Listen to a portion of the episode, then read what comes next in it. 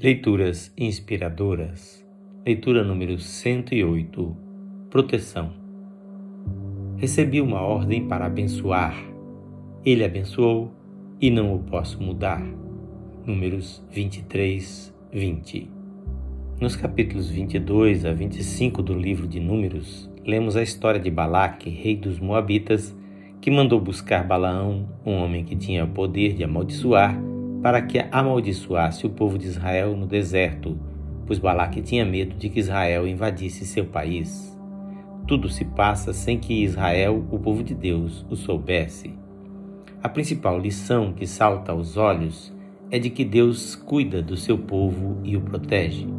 Não há nada que possa, vindo de fora, contaminar o homem, conforme Jesus também ensinou em Marcos 7, 15, 21 a 23. No caso de Israel, Balaão não pôde amaldiçoar o povo, pois este estava sob inviolável proteção. Entretanto, para não perder seu pagamento, recomendou a Balaque que conduzisse Israel ao pecado e assim por pouco não atingiu o seu objetivo. Balaão sabia que somente o pecado poderia prejudicar o povo de Deus, pois o próprio Deus assim o rejeitaria.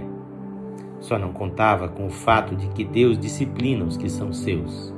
Depois de tratar com o povo de Israel, que havia caído no pecado da idolatria e prostituição, Deus puniu os midianitas e deu vitória ao seu povo. Nada mudou. Isto ainda é assim hoje. Confessemos, pois, os nossos pecados para sermos perdoados e guardados pelo poder de Deus. Que o Senhor seja misericordioso para conosco e nos abençoe, e que o sangue de Jesus nos purifique de todo pecado. O texto desta leitura é de autoria deste seu amigo, Pastor Edson Grando. Que o Senhor Jesus lhe conceda um coração quebrantado, para que você ande sempre sob a proteção dele.